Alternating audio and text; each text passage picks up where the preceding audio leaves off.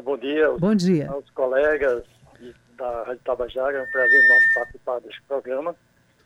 Olha só, como o secretário Donato Bandeira ressaltou, o jornal A União é um dos jornais mais antigos, não só da Paraíba do Brasil, como da América Latina, não é?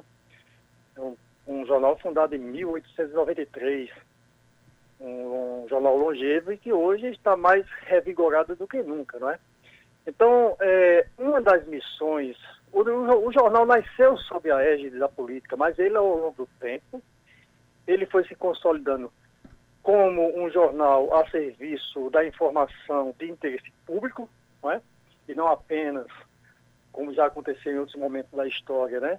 de promoção de um eventual governante, mas hoje é uma, uma informação de qualidade comprometida com o interesse público acima de tudo, não é? E outra, digamos assim, outra vertente, outra coluna que se fortaleceu muito foi a questão da promoção, da divulgação e da preservação da memória cultural paraibana, especificamente, né? O jornal, desde o seu início, ele teve é, um vínculo muito forte com a literatura, por exemplo, né? O jornal publicava poemas, resenhas de, de literatura na sua primeira página, né? Principalmente aí por volta de mil, é, 1913, por exemplo, né, no início do século, quando o, o poeta Carlos Dias Fernandes assumiu e deu um caráter bem literário né, ao jornal, né, além da, da, da, publicações relacionadas ao governo, né, a outras informações interesse geral, o jornal tinha um firme compromisso com a cultura que permanece até hoje, né, por meio do próprio jornal, né, que, com seus cadernos de cultura, seus suplementos especiais, especialmente é, hoje o Correio das Artes, né? é um suplemento reconhecido nacionalmente e até internacionalmente, né? dialoga com escritores e professores do Brasil e do exterior, é, abrindo espaço para novos autores e autoras e também é, divulgando contos, crônicas, poemas né? de autores, é, digamos assim, já consagrados. Né?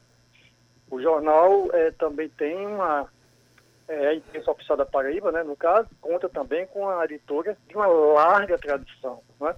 a editora União, que faz parte desse complexo de 128 anos, uhum. salvo engano, ela tem um histórico de publicações incrível.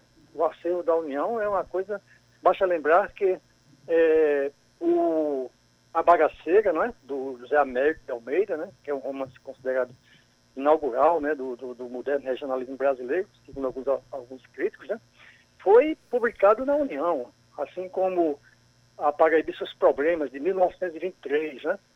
Então, é uma editora que prestou e continua prestando um, um serviço assim, imensurável, né? da maior importância pra, para a promoção e a preservação da memória. Porque hoje, por exemplo, nós temos um catálogo de publicações é, muito, muito bom, reconhecido, né? Com, com livros sobre Celso Furtado, sobre Paulo Pontes, sobre Paulo Vieira, né?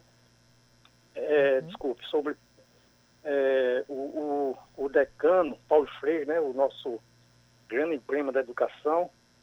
Enfim, temos livro de cronistas, né? O Espelho de Papel, que é um livro com os cronistas da União atual, né? Temos a série Paraíba na Literatura, né? Com perfis biográficos, né? Então é uma, é uma presença muito forte que a imprensa oficial tem na Paraíba, né, e no Brasil, por meio do seu jornal, de sua editora, de sua gráfica, né. É, o Diário Oficial é, é, é, incontestavelmente um instrumento democrático da maior importância, né. O uhum. Diário Oficial divulga os atos oficiais do governo do Estado e demais poderes constituídos. Publica leis, decretos, editais, balanços, licitações, etc. E podemos dizer que o ato administrativo ganha legalidade com a publicação do Diário Oficial. E mais, ganha perpetuidade e o que é também da maior importância, transparência pública, instrumento valioso, como eu disse antes, para o aperfeiçoamento do regime democrático. Né? Pois é, William, 128 anos de história sendo contada, mas como a gente percebe na sua fala, é, de uma história em movimento que está se adaptando, se adequando a todas as novas necessidades de uma sociedade, né? Hoje a empresa paraibana de comunicação, além de tudo que você trouxe até aqui, também tem a rádio Tabajara, os podcasts, né? Está na plata nas plataformas streams, nas redes sociais e no YouTube, né, com Isso. Memória Viva, apresentado pela nossa querida Beth Menezes. Então a gente vê aí realmente a empresa paraibana de comunicação, a imprensa oficial do Estado, ocupando espaços, novos espaços nessas novas ferramentas de tecnologia.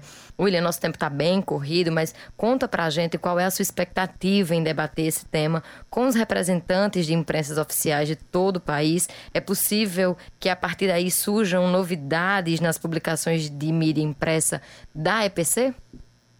É possível. É, é, o encontro da Bio é uma troca de, de ideias, né, de experiências né, com os dirigentes nacionais.